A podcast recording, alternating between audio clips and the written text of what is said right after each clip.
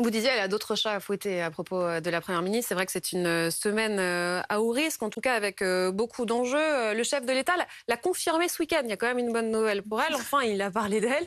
Il la confirme à son poste. Et en même temps, elle a un challenge, c'est-à-dire élargir la majorité et donner sa feuille de route à Emmanuel Macron ce vendredi. Et le chef de l'État, c'est important, on parle de nouer un accord sans le RN et la France insoumise, alors qu'il ne disait pas tout à fait la même chose quand on l'a entendu euh, mercredi dernier. Écoutez euh, les réactions du jour. On va écouter notamment euh, Bruno Le Maire, invité ce matin d'Apolline de Malherbe, et ensuite Éric Coquerel de la France insoumise. Le compromis, ça n'est pas le reniement. Hmm. Là aussi, il faut bien comprendre le cadre dans lequel. pour vous, Mais je pense qu'il est indispensable, dans un début de quinquennat, avec un président de la République qui a été réélu, qui a obtenu la majorité à l'Assemblée nationale, parce que là aussi, on l'oublie, de fixer le cadre politique. L'esprit de compromis doit s'accompagner de l'esprit de décision, et le compromis, ça n'est pas le reniement. Il y a un projet. Et croyez-moi, je suis viscéralement attaché à ce que nous gardions la ligne de notre projet. Elle n'est pas négociable. Nous croyons à la nation, nous ne croyons pas, par exemple, au communautarisme. Donc tous ceux qui font assaut de communautarisme. Là, vous pensez à LFI Par exemple.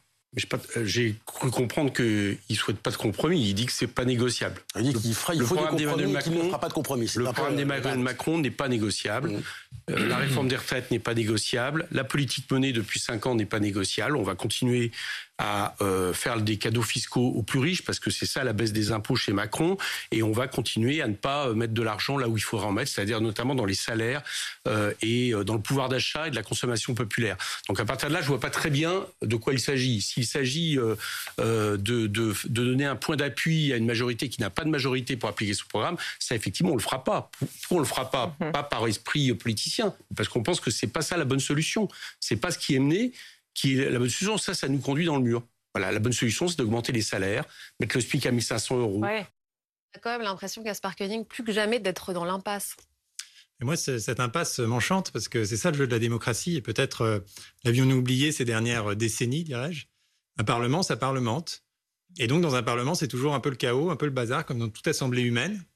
Et simplement, ce parlement-là, et c'est pour ça que je trouve cette situation politique vraiment passionnante à, regarder, et au fond, ce résultat extrêmement prometteur. Euh, un Parlement, eh bien, euh, ça fait des compromis entre des gens qui ne sont pas d'accord, mais qui vont se parler. Certains vont devenir plus réalistes, certains vont regarder des problèmes qu'ils n'avaient plus l'habitude de voir. Et le pouvoir absolu est toujours mauvais. Euh, Lord Acton disait, le pouvoir absolu corrompt absolument. Le pouvoir corrompt toujours. Et donc, qu'est-ce qu'ont dit les Français dans cette élection? Qu'est-ce que nous avons dit? Nous avons dit, nous réélisons le président sortant, qui n'a pas démérité, mais nous ne lui donnons pas les pleins pouvoirs. Nous lui demandons de discuter.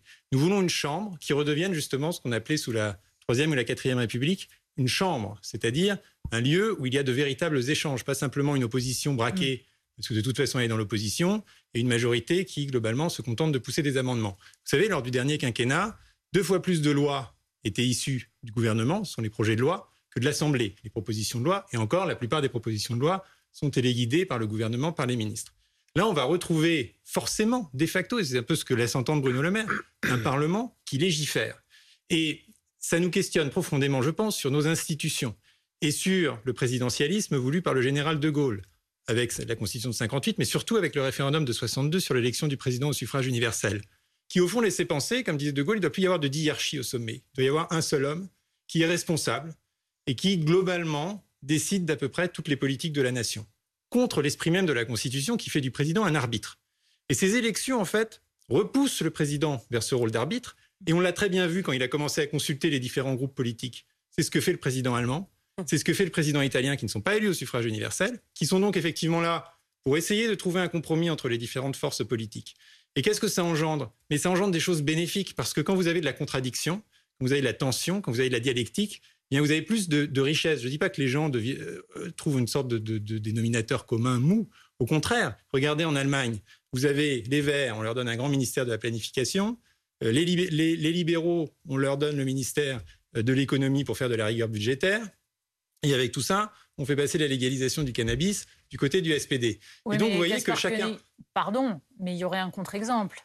euh, en Allemagne, votre coalition avec des Verts, elle implique qu'Angela Merkel, pour faire plaisir aux Verts, arrête de façon totalement unilatérale le nucléaire et on s'aperçoit quelques années après que c'est une décision catastrophique. Et bien sûr qu'il y a des bonnes. Je me fais l'avocat du diable. Non, mais sur le fond, bien sûr qu'il y a des bonnes décisions et des mauvaises décisions.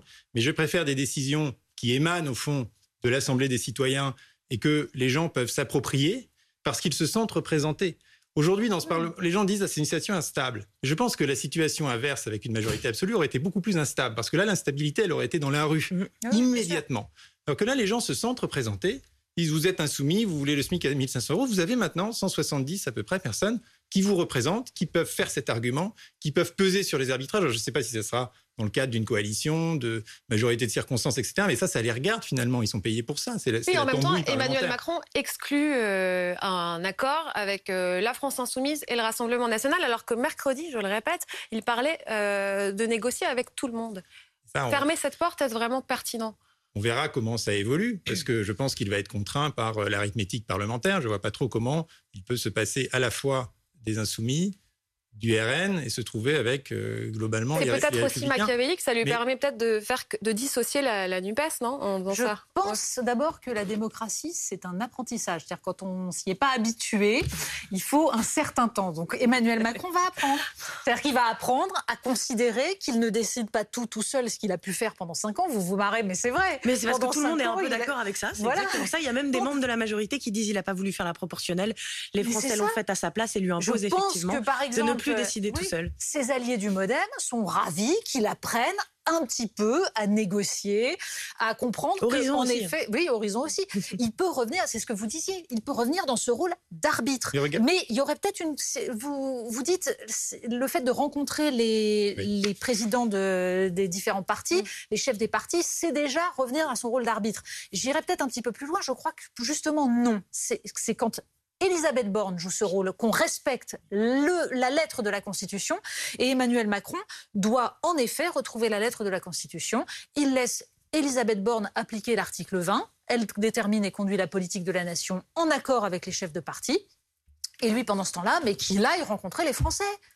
Oui et non, parce qu'en même temps, quand. Qu'il aille faire ce que vous avez fait à cheval, qu'il aille en France. ça, voilà. bien l'accompagner, ça. Non, mais exactement, ça lui ferait du bien. Mais euh, vous voyez, quand il n'y a pas de majorité constituée, au fond, il n'y a pas littéralement de chef du gouvernement parce qu'on ne sait pas encore l'alliance qui va composer le gouvernement. Il n'est pas anormal, comme dans le cas de, des démocraties voisines, que ce soit le chef de l'État qui lui-même fasse les consultations.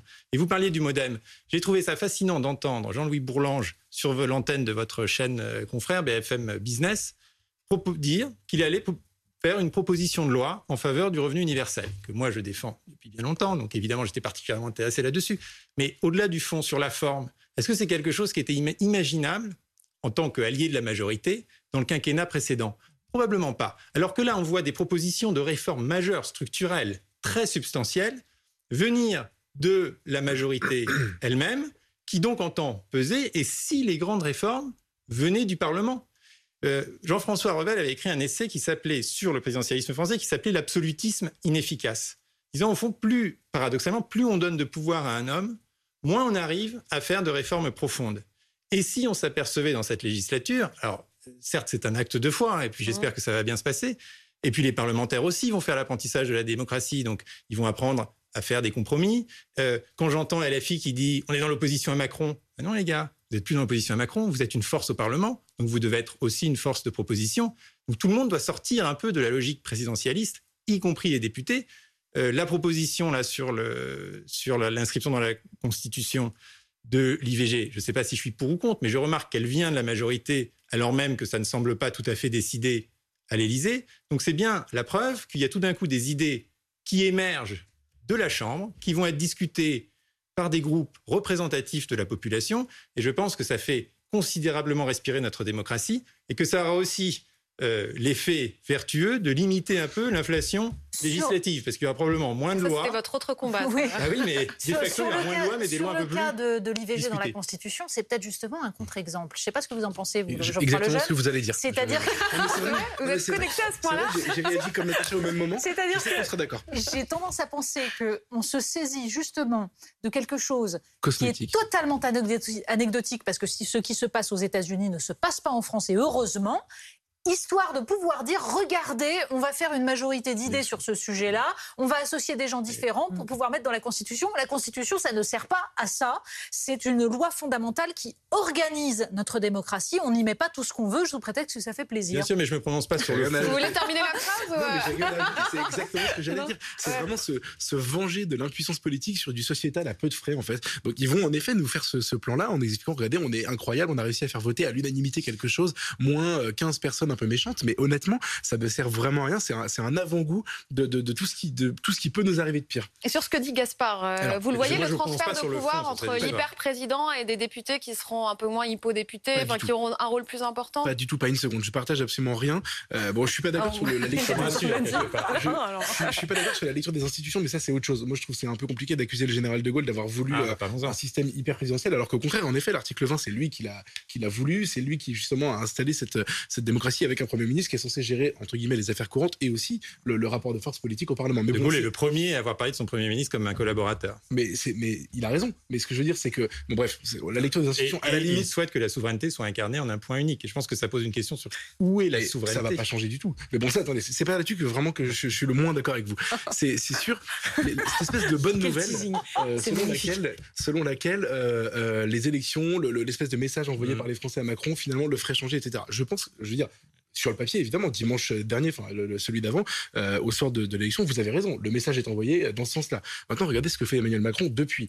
Euh, il a expliqué au début, il a, joué la carte de, de, on va voir si on fait un gouvernement d'union nationale, on va voir si, si, si, finalement on peut changer le monde. Et moi, à chaque fois qu'on me promet de changer le monde, je me méfie un peu. Qu'est-ce qu'il a fait depuis? Il a exclu les deux principales forces d'opposition euh, à son programme de cette équation. C'est-à-dire qu'en en fait, on a accouché en, en 2022 d'un tripartisme mmh. avec lui, la France insoumise et le Rassemblement national, et il a expliqué qu'il n'était pas euh, voué ni à gouverner ni à décider quoi que ce soit.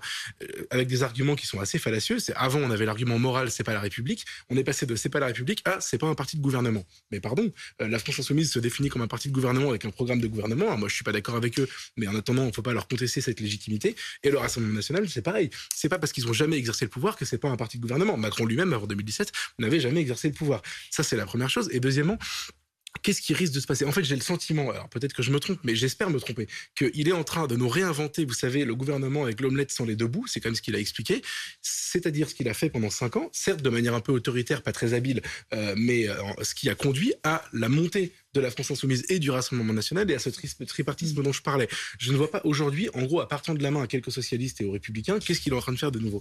Non, mais vous, vous prenez la situation sur les dix derniers jours. Mais évidemment que tout le monde est en train de prendre ses marques, tout le monde est en train de s'ajuster. On essaye, est-ce qu'on fait une coalition? Non. Est-ce qu'on fait des gouvernements de majorité? Non. Oui. Est-ce qu'on fait avec les uns, les autres? Peut-être pas, etc. Mais tout ça, ça va prendre des mois avant de se décanter. C'est normal, il ne faut pas réagir comme ça sur les, ce qui s'est passé les trois derniers jours. C'est un changement profond de la logique institutionnelle, mais c'est un changement qui est obligatoire. Ah, Personne n'aura le choix. Ah, je parce que, parce que sinon, c'est ce qu'on veut que c'est parti, mais quand même en disant ni la France insoumise ni le Rassemblement national, si on reprend les chiffres du premier tour de l'élection présidentielle, il exclut 45% des gens qui ont voté si on additionne ces deux partis.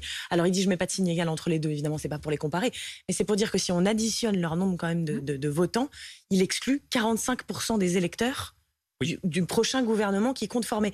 Alors, Juste pour vous dire, quand vous dites, quand vous dites, quand vous dites, du coup, il y aura moins de contestation dans la rue, je ne le pense pas, parce qu'en fait, c'est 45% d'électeurs et en plus les abstentionnistes, mais ne se sentent pas représentés par euh, la main tendue par le président de la République aujourd'hui. C'est un fait. Oui. Alors moi, j'aurais pas fait ça, mais euh, dans la situation actuelle, vous voyez, on, on, arrive toujours à trouver des voilà.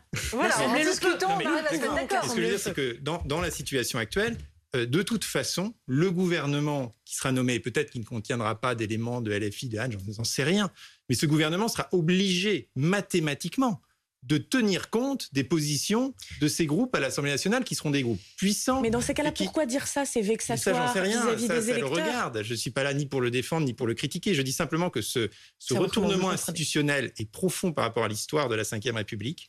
On était arrivé à un point, disons, maximal de l'incarnation du pouvoir en une seule personne. C'est d'ailleurs cette élection, c'était on élit, on réélit un homme et puis on verra bien ce qui se passe. On lui fait confiance un peu à l'aveugle.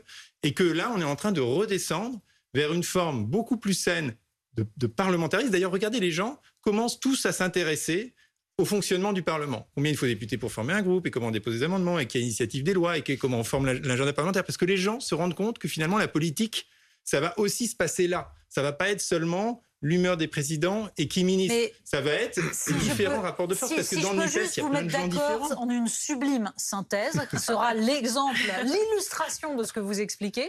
Je pense que vous avez raison sur la potentialité de ce qui est en train de se passer. et qu'en effet, on va voir de la politique et qu'il est, je suis d'accord avec vous, qu'il est normal qu'il y ait un groupe majoritaire avec ses alliés et des groupes qui n'entrent pas dans le gouvernement. Ça, ça, a toujours existé, c'est pas un problème.